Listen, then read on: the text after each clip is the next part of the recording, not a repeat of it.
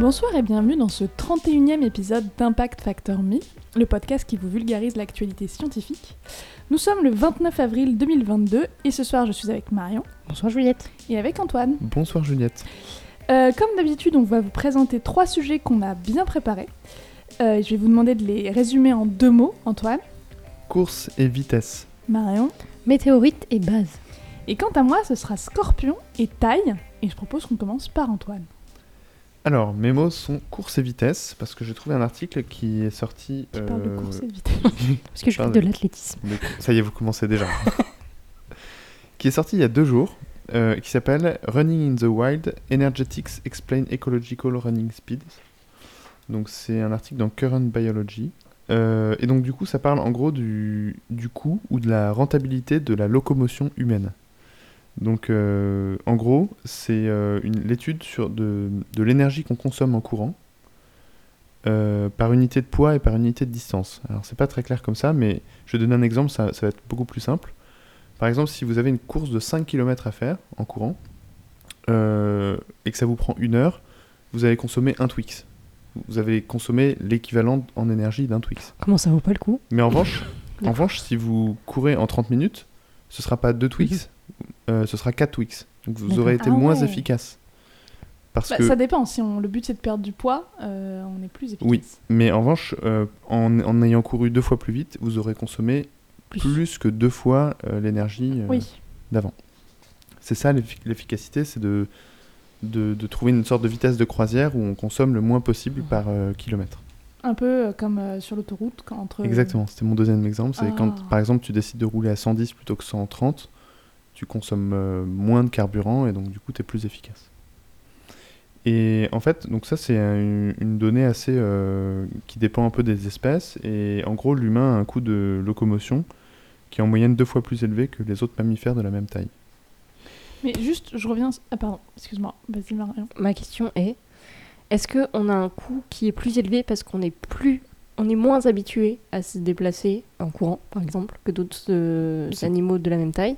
Ou c'est juste euh, une spécificité Ça pourrait être une explication, mais en gros, l'article, il parle pas trop de, de ça. Il va plutôt se baser sur, euh, sur... Enfin, en fait, il va plutôt étudier les paramètres qui influent la vitesse de, de course euh, d'un humain et savoir à quel point ça dépend de la de l'efficacité de locomotion. Si c'est complètement différent ou si c'est euh, naturellement euh, proche de, la vitesse efficace. Moi, ma question c'était euh, si le but c'est d'être le plus efficace en. en- Enfin, je veux dire, il, doit y avoir bien un point de rencontre entre l'efficacité et la vitesse parce que à ce moment-là, si je cours à 1 km/h, bah, je dépense encore moins d'énergie et voilà. Ouais, après, c'est des calculs qui sont plus trop valables aux, aux limites. Il explique un peu après. C'est c'est sûr que si tu, si tu marches, euh, si tu marches, par exemple, c'est plus la même, euh, les mêmes processus qui Ouais. se passent. Donc là, on parle d'une vitesse euh, de course quand tu vas courir euh, ton jogging. Et d'ailleurs, en fait, pour, pour, euh, pour en gros, l'objet de leur étude, c'est une base de données de gens qui ont couru. Donc, il y avait leur montre de course qui capte le rythme cardiaque, la, la distance, etc. Et ils sont basés sur un ensemble de, de données de plein de coureurs pour, pour essayer de, de mesurer ces données-là. Et euh, donc ça, c'est assez nouveau euh, et ça n'a pas trop été fait jusqu'à présent parce que jusqu'à maintenant, on se basait sur des tests euh, assez encadrés en laboratoire dans des Oui, conditions fixes, etc. une, etc. Une Donc on pourrait penser que c'est un problème du coup de- de- d'utiliser des données un peu random comme ça, mais en fait euh, euh, c'est plutôt euh, pas mal parce que déjà les données sont assez épurées par, par les scientifiques qui, qui rejettent les, toutes les courses un petit peu euh, problématiques, par exemple les courses qui font moins d'un kilomètre ou les courses euh, euh, qui sont beaucoup trop lentes, beaucoup trop rapides pour être euh, logiques. T'as le nombre d'individus? Ouais, et justement, en fait, il y a 4600 coureurs individuels, avec au total 37 000 courses et 28 000 heures de course. Donc c'est des données gigantesques par rapport aux tests qu'on peut faire en Mhm. laboratoire.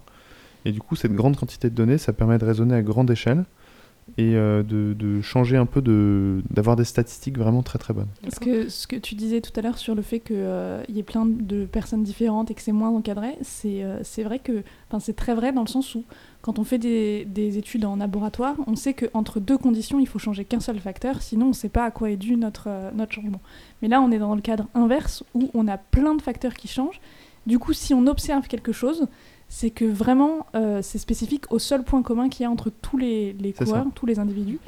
Euh, juste pour donner un exemple, par exemple, si je fais des tests sur les chiens et que j'utilise que euh, une race, ben, les résultats que j'aurai, si ça se trouve, c'est que, euh, c'est que valable pour cette race. Alors que si j'utilise plein de races différentes, bah, je sais que ce que j'ai, en fait, c'est vraiment un truc très puissant parce que c'est valable pour toutes les races. Donc là, ça. c'est un peu pareil. Ça lisse un petit peu les, les paramètres que- qui nous intéressent pas. Et donc du coup, euh, dans cet article, les chercheurs essaient de répondre à deux problématiques qui, par- qui paraissent évidentes comme ça, mais en fait qui ne le sont pas. La première, c'est euh, est-ce que les coureurs adaptent leur vitesse à la difficulté et à la longueur de la course?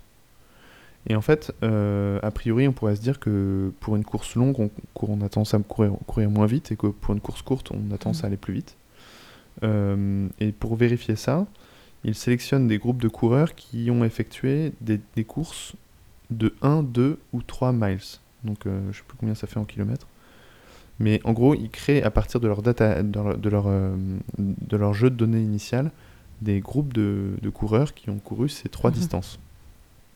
Et ils comparent la vitesse moyenne euh, de course pour chacune des distances entre tous les coureurs. Oui, c'est des coureurs qui ont fait ces trois courses-là. Ouais, c'est D'accord. ça. Ah. Oui, Chaque voilà. coureur a fait Il les faut, trois que, il faut courses. que Oui, pour, être sélectionné, les coureurs doivent avoir fait ces trois distances. Ah oui, et du coup, euh, est-ce que leur vitesse moyenne change ou est-ce que la vitesse moyenne est dépendante Voilà. du coureur? Le résultat, c'est que la vitesse moyenne de l'échantillon euh, sélectionné ne varie pas en fonction de la distance. Donc ça veut dire que euh, globalement, cet échantillon-là qui a été sélectionné, euh, ne... qui- que, que ça soit des...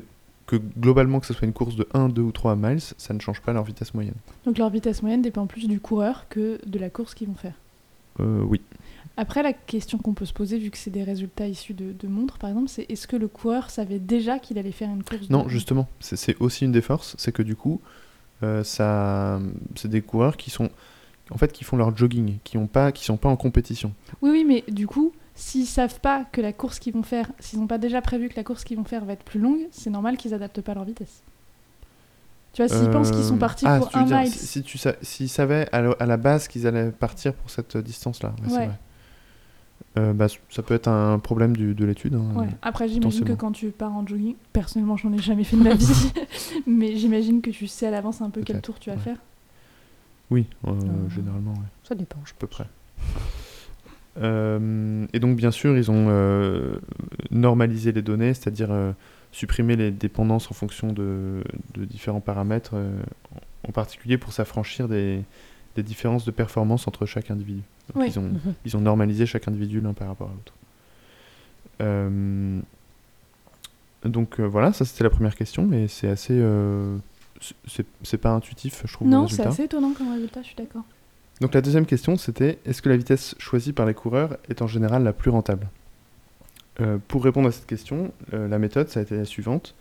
Euh, les chercheurs ont, ont comparé les données donc, dont, dont je vous ai parlé, issues des, des mesures sur les montres, etc., avec des données qui ont été obtenues en laboratoire et qui incluaient un nombre beaucoup plus restreint de personnes, euh, 26. Ah oui, Mais contre euh, 4000, euh, je sais plus combien. Ouais, donc c'est quand même un test beaucoup plus limité, mais en revanche, ce test, il a permis de mesurer, euh, euh, comment dire, l'énergie consommée pour chaque Oui. personne. Mhm.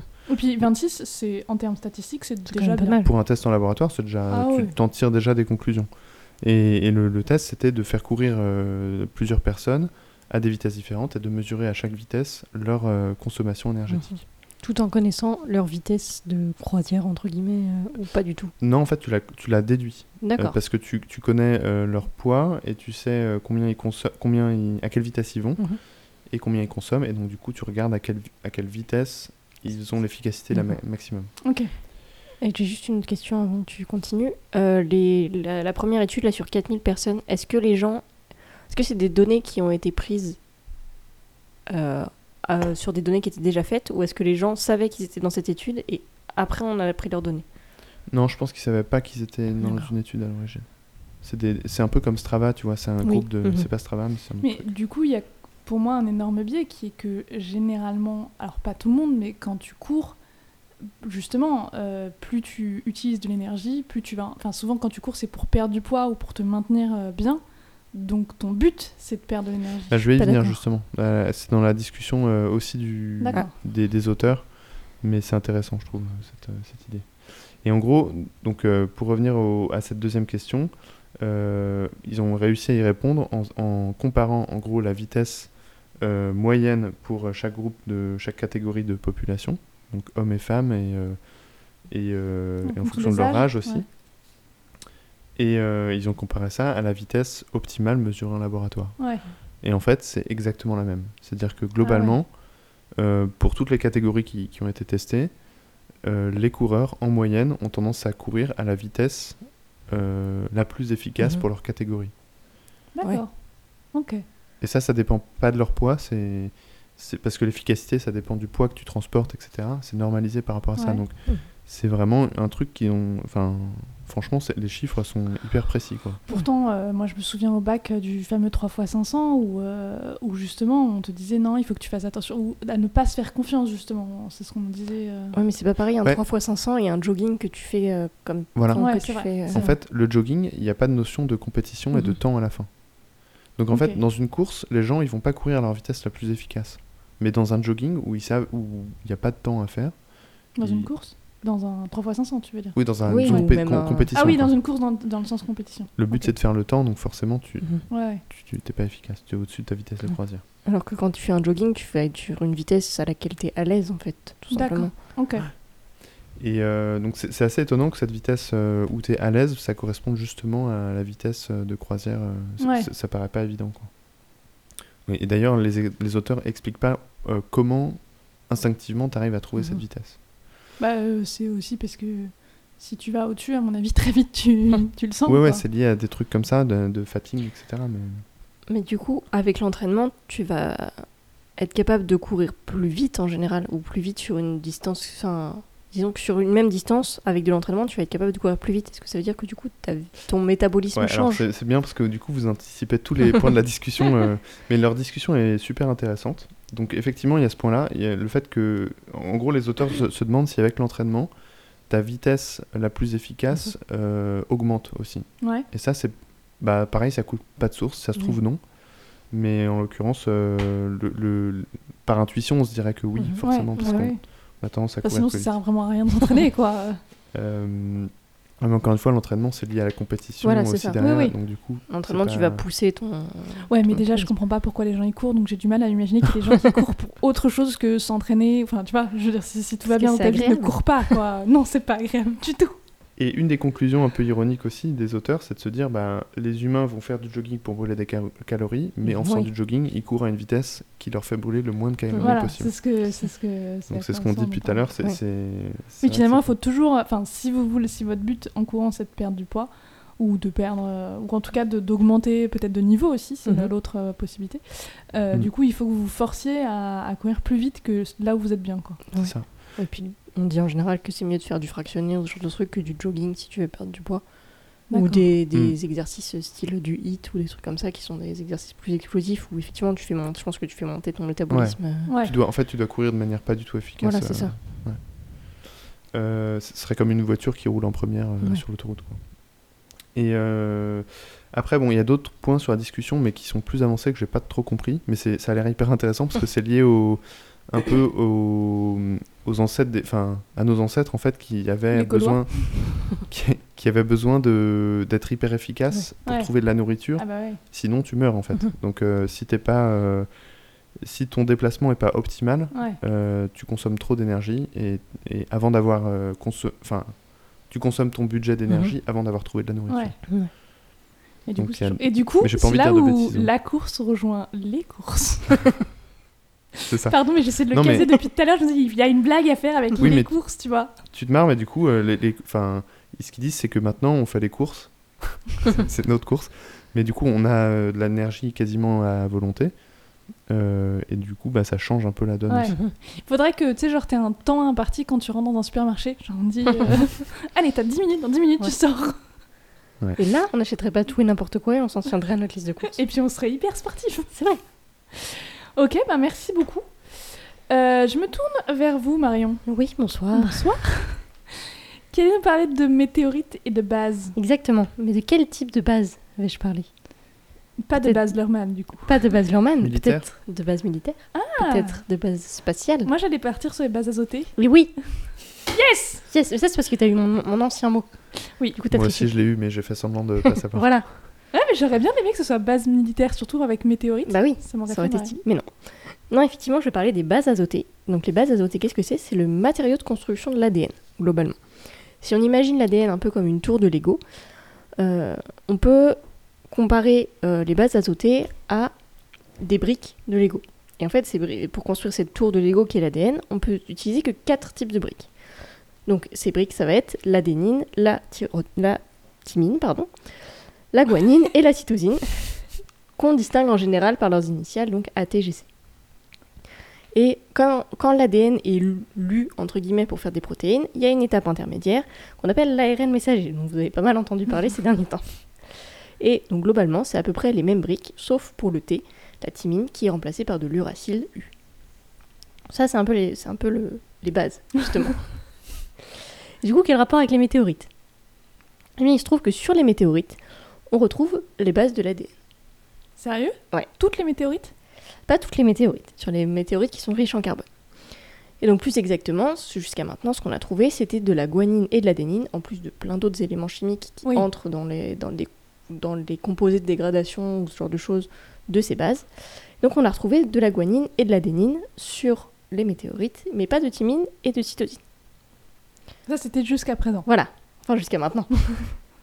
Puisque dans l'article euh, qui se nomme donc Identifier la vaste diversité des nucléobases purines et pyrimidines extraterrestres sur, pardon, dans les météorites carbonacées, qui est paru le 26 avril 2022 dans Nature Communications, Yashiro Oba, Hiroshi Naru- Naro- Naraoka pardon, et leur euh, équipe ont analysé des échantillons de météorites et ils ont découvert donc les composés qui manquaient, à savoir la thymine et la cytosine. Et donc déjà, donc, il y a eu quelques mots barbares dans ce titre qui sont purine et pyrimidine. En fait, la purine, les purines et les pyrimidines, c'est tout simplement des familles de bases, euh, des, euh, des bases azotées dans lesquelles, euh, dont je vous ai parlé. Oui. Est-ce que vous vous souvenez qui est purine et qui est pyrimidine? Pyrimidine, c'était la plus compliquée, donc il y avait un. Euh, Je crois que non, c'est plus le mot est court, plus ils ont trois liaisons. Je crois que c'est purine, thymine et adénine et pyrimidine. Non, euh, pas, pi- pas, thymine et adénine, c'est genre. Écoute, Marion, Donc, les- je suis docteur en biologie, d'accord? C'est vrai, c'est vrai. Ça se voit, non voilà. J'ai rien à prouver. Donc en gros, ce qui va changer entre les deux, ça va être un peu la composition chimique. Et donc les pyrimidines, ce sont la- le C, le T et le U. Cytosine, thymine et uracile. Et les purines, le ALG, donc l'adénine et la guanine. C'est exactement ce que j'ai dit. C'est pas du tout ce que t'as dit. Il y a des enregistrements qui le prouvent. Bon, Vas-y, continue, enchaîne, enchaîne. Voilà. Alors, donc qu'est-ce qu'est- qu'est-ce qu'ils ont fait exactement? Donc ils ont analysé le contenu chimique de trois météorites, qui sont des, des météorites qui sont dites carbonacées, c'est-à-dire qu'elles sont riches en carbone. Donc il y a la Murchison, qui, a été, qui est tombée en Australie en 1969, la Murray, qui est tombée dans le Kentucky en 1950, et la euh, Tagish Lakes en Colombie-Britannique en 2000. Je sais même pas où est la Colombie-Britannique. Moi non plus. Mais je pense qu'elle est ni en Colombie, ni, Ni en ni en, Bretagne. ni en Royaume-Uni. C'est pas au Canada? Je crois que c'est au Canada, effectivement. Mais c'est pas au Canada. Ouais, J'ai un gros doute, hein, ça pourrait aussi être en Australie. Saint-Antoine n'est pas docteur en géographie. mais il pourrait. Donc, euh, bah, pas de grande surprise vu que je vous l'ai déjà dit, mais dans ces météorites, ils ont trouvé donc les bases manquantes jusque-là. Mais comment ils les ont trouvées et pourquoi elles n'ont pas été trouvées avant? Ju- Juste, ils ont trouvé les bases manquantes et aussi les deux autres. Et aussi les deux Ouais. autres, et aussi plein de dérivés dont je ne vais pas parler ici. Et donc Mais- la question, vas-y, excuse-moi. je- La question est pourquoi ils les ont trouvées maintenant Maintenant. et pas avant? Donc déjà, ce qu'il faut savoir, c'est que les premières euh, détections des bases azotées dans les météorites, ça date de 1964. Donc avec, avec l'étude de Hayatsu sur la météorite Orgueil. Donc forcément, les techniques à, ce- à cette époque-là, elles étaient moins précises et clair. plus destructives qu'aujourd'hui. Et du coup, certaines bases, notamment le C et le T, elles sont plus fragiles que les autres, dû, euh, justement dû à leur composition chimique. Et les traitements qui étaient utilisés, euh, ces traitements à- qui étaient à base d'acide, bah forcément, ça détruisait ces bases. Dans cet article, ils ont une nouvelle méthode. Ils utilisent une technique qui a un nom assez long, puisque c'est de la chromatographie en phase liquide à haute résolution, couplée à de la spectrométrie de masse à ionisation électronébuliseur à haute résolution également. Donc un peu long, il y a plein d'acronymes pour ça. Donc c'est en simplifiant grandement, globalement, ce qu'ils font, c'est que dans les météorites ou tout autre échantillon qu'on veut analyser, c'est que les composés chimiques, ils sont très mélangés. On ne peut pas les, euh, les analyser comme ça. Il faut donc les séparer les uns des autres, et ça c'est le rôle de la chromatographie, qui va permettre de séparer les différents éléments. Et ensuite, la spectrométrie de masse, ça va permettre de décrire les propriétés de chaque composant une fois qu'ils ont été séparés, et donc ça permet de les identifier, Comme dans les experts.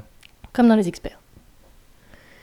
Ah, bah, Donc ça, c'était ce qui a été découvert, et du coup, qu'est-ce que ça implique, cette découverte?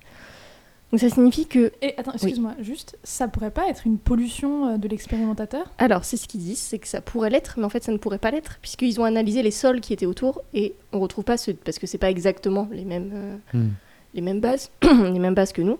Et en fait, on les retrouve pas dans les sols qui, sont, qui, étaient autour de ces météorites. Donc, elles viennent des météorites. Et tout l'enjeu, c'est de savoir Bah, euh, euh, non Enfin, pourquoi non. Pourquoi bah, je veux dire, il y a un crétin qui. euh, Il y a un stagiaire qui touche la, la météorite, euh, elle est contaminée. Non, mais c'est ce que je dis, c'est que si j'ai bien compris, c'est pas exactement les mêmes, mêmes euh, bases ah, d'accord. Ok, y et quand tu dis sur le sol, il n'y en a pas autour, c'est que Voilà. c'est pas, c'est pas de la, pollu- de la oui, pollution humaine et c'est pas de la pollution Voilà, du ça. sol qui est autour. Ok, pardon.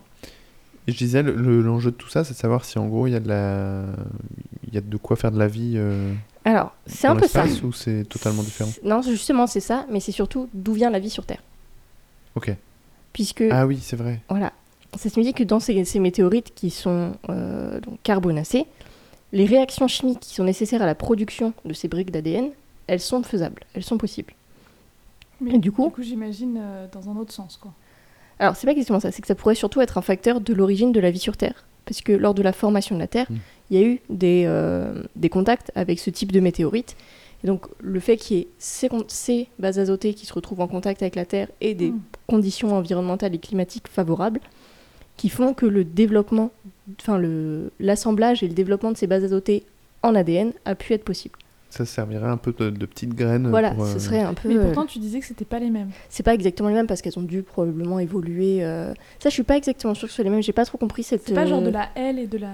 Peut-être. J'ai pas exactement compris ce, ce qu'il disait sur la contamination externe. Mais j'ai Ouais. compris qu'en gros, ça pouvait pas être de la contamination ou de la pollution de d'expérimentateurs ou c'est du pas sol. C'est pas ça. Mais je sais pas exactement. euh, j'ai pas trop compris quelle était la différence.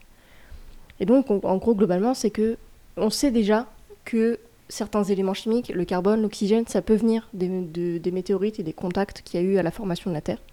Et donc, il se pourrait que les bases de l'ADN, ça vienne aussi de là.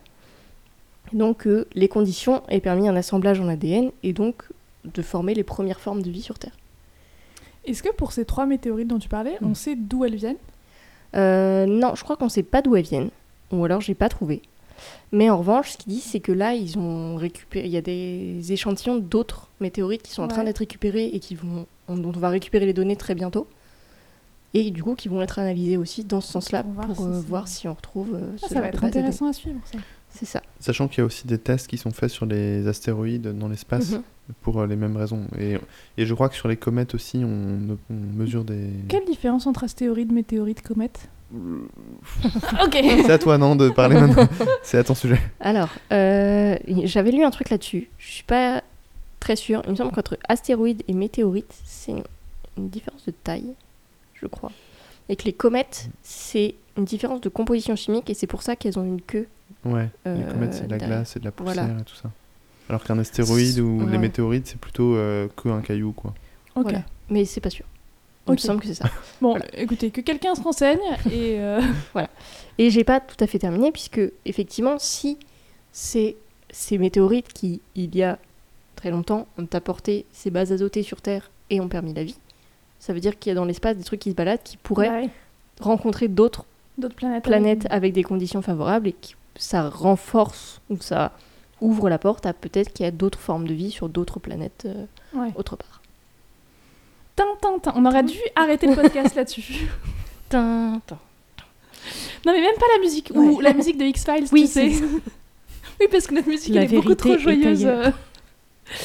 Ok. Peut-être qu'il y a Euh, quelqu'un, il y a d'autres sur d'autres planètes où ils font un podcast où ils se disent on a trouvé des bases azotées sur les météorites. Ça Peut-être. s'appelle Factor Impact 999. Peut-être. Ou 000.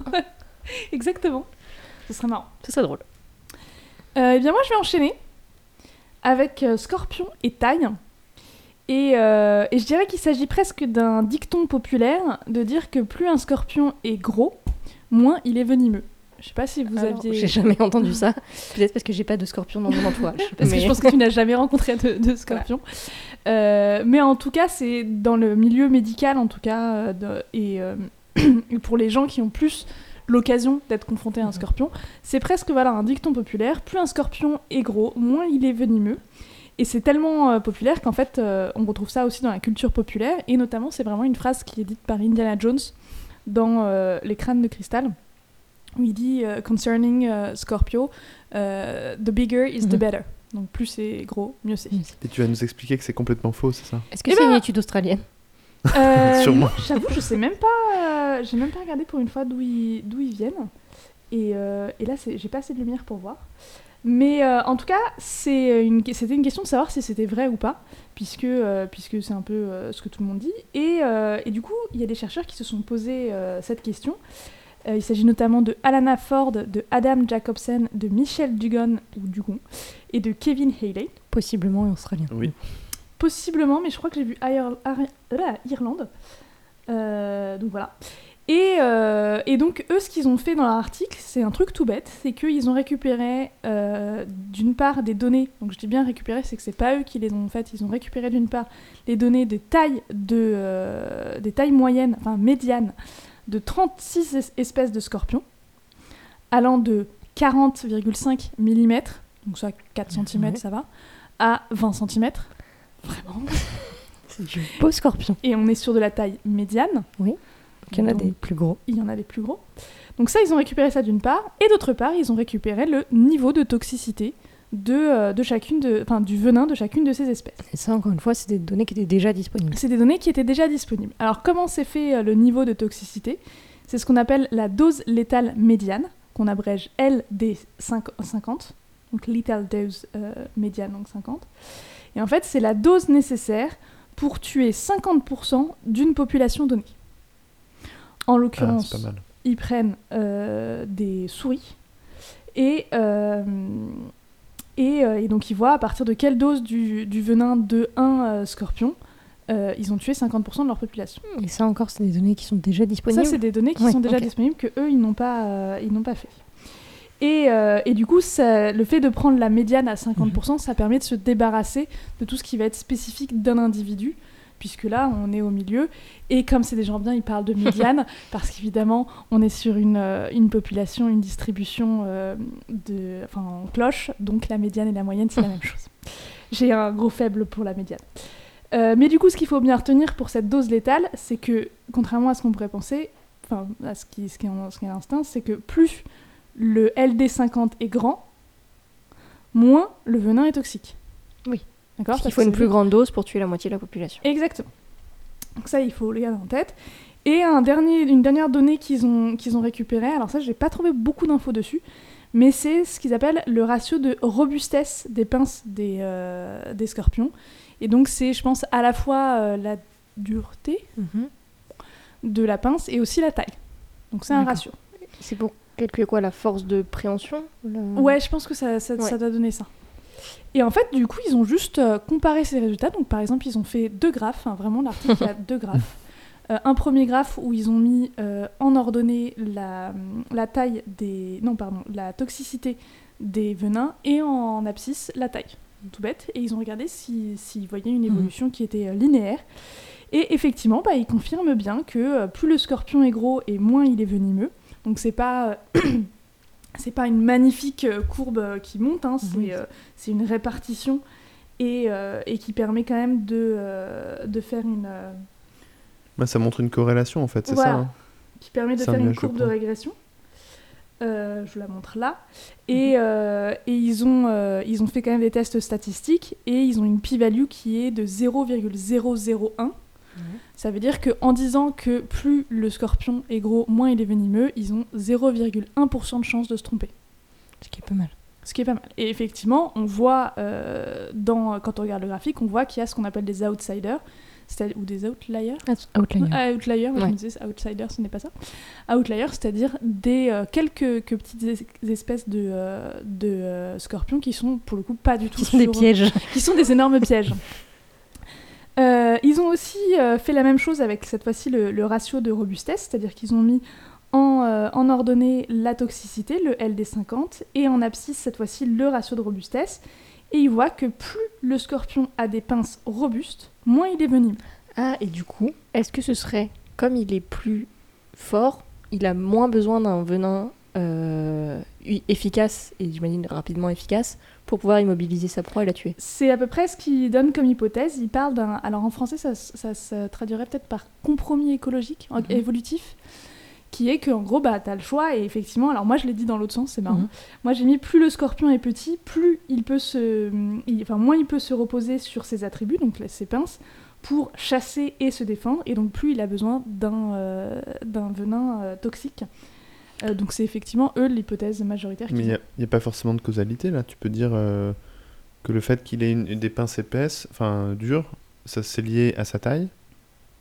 euh, et que sa taille est liée à son venin, Alors, je, mais qu'il n'y a pas de. c'est un, c'est un, je suis d'accord, c'est un graphique qui manque quelque part Mhm. de me mettre en ordonnée la robustesse et en abscisse le, la, cette- ce ratio de, de Ouais, robustesse. mais Après, même si ça, ça marchait, euh, ça voudrait pas dire que c'est une causalité. Parce Ah que... non, c'est pas une causalité, non, c'est- une hypothèse. Hein. Je Ouais. dis pas que c'est leur conclusion. Je dis que l'hypothèse qu'ils ont pour expliquer ça, c'est finalement, bah, si t'es petit euh, et que t'as des pinces un peu, un peu nazes, bah, quand tu veux chasser, il vaut mieux que Ok.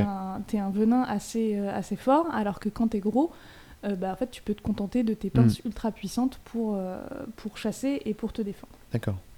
Alors pourquoi c'est important de- d'avoir fait ça? D'abord parce que euh, il y a d'autres euh, dictons un peu dans le genre euh, sur les enfin, dictons populaires. J'emploie le mot dicton un peu vite quoi, mais euh, C'est voilà. pas la taille qui compte. non. par exemple, au Maroc, il- les, les scorpions les plus noirs sont considérés comme les plus venimeux, Mhm.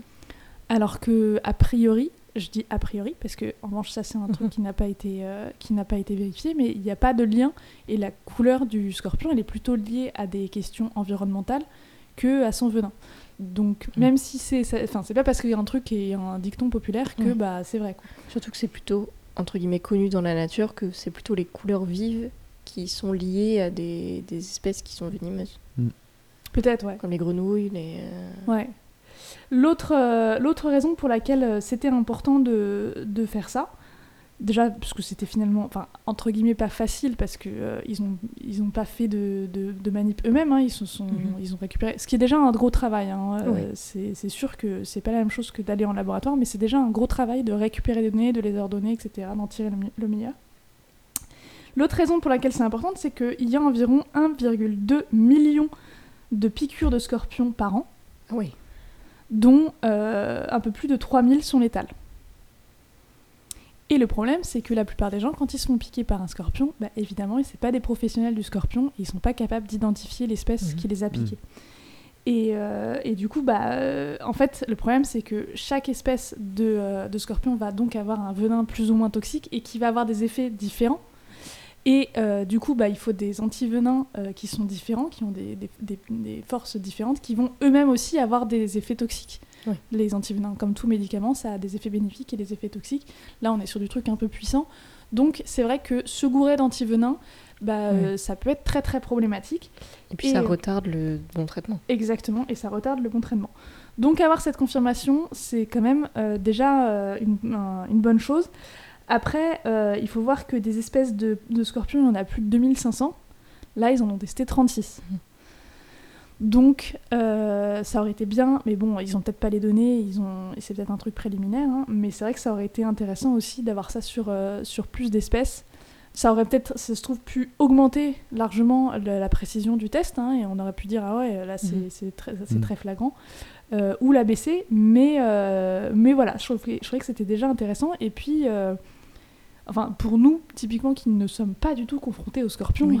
dans notre Mhm. quotidien, bah moi j'aurais pas dit euh, the biggest, uh, the better. Quoi. Ouais, Euh, j'aurais oui. dit. oh, déjà j'aurais paniqué. Oui. Et euh, je me serais pas dit, bah c'est bon, c'est un petit scorpion, euh, je peux l'écraser en tongs, tu vois. Enfin, Ouais. je, me serais, je me serais plutôt dit, euh, c'est bon. Je m'en vais. Alors qu'en fait, euh, non, si c'est un petit scorpion, le, le, le plus petit, je crois que c'est un. Enfin, le plus petit, vraiment, je crois Mhm. que c'est- le plus, euh, le plus venimeux. D'accord. Euh, Après, de façon générale, même si effectivement il y a la panique et tout ça, quand vous faites piquer par un truc, si vous avez le temps, la possibilité, c'est pas mal de le prendre en photo parce Mm. que ça aide vachement pour euh, justement les Ah bah antivenins, les... Et ça vaut aussi Ou- pour les champignons, les machins comme ça. Ça euh, vaut aussi pour les produits que vous ingérez et qu'il Oui. faut un, un antidote. C'est ça. C'est euh, c'est important. Antoine, t'allais dire un truc? Non, non, je, je me disais qu'effectivement c'était une bonne idée que je n'avais pas pensé. Après, c'est vrai qu'avec si tu te fais piquer par un scorpion, peut-être que l'après, le premier truc que tu te dis, c'est pas je vais le prendre en photo. Ouais. Et a priori, on part sur un- une répartition potentiellement similaire pour ce qui va être des araignées, mais en revanche, ça, ça a l'air assez faux pour ce qui va être des serpents. Est-ce voilà. que c'est vrai pour les méduses? Je pense pas. hein. Alors là, je- ils n'ont pas parlé de méduses. Mais ils, ont, ils disaient que tu avais des tarentules qui étaient énormes et qui n'étaient pas très venimeuses, mais que tu avais des tarentules qui étaient toutes petites et qui étaient Après, est-ce que tous les scorpions sont venimeux? Je ne pense pas. D'accord. Mais je ne suis pas euh, scorpiologue et je, ne suis, je suis cancer personnellement. Donc, donc voilà. Euh, donc voilà, c'est tout pour ce sujet. Mais euh, il me reste quand même une question qui est de savoir si on aime bien sortir et qu'on aime bien la science, Marion, qu'est-ce qu'on peut faire? Bonsoir. Bonsoir. Alors, donc comme d'habitude, je peux vous proposer plusieurs choses. la première, c'est un festival qui, qui a commencé le 4 avril et qui se termine le 12 juin, qui est la 9 édition du Festiscience à Thionville. Thionville, Thionville. à Thionville, c'est dans l'Est. Et donc, il a pour but de faire découvrir la culture et la démarche scientifique. Et donc, il permet des échanges euh, avec donc, des scientifiques, avec plein de gens. Donc, ça peut être des rencontres, des spectacles, des expositions, plein de choses pour faire découvrir la science qui est adaptée en plus aux enfants. Donc, si vous avez l'occasion, allez-y. Donc, deuxième chose, c'est une exposition.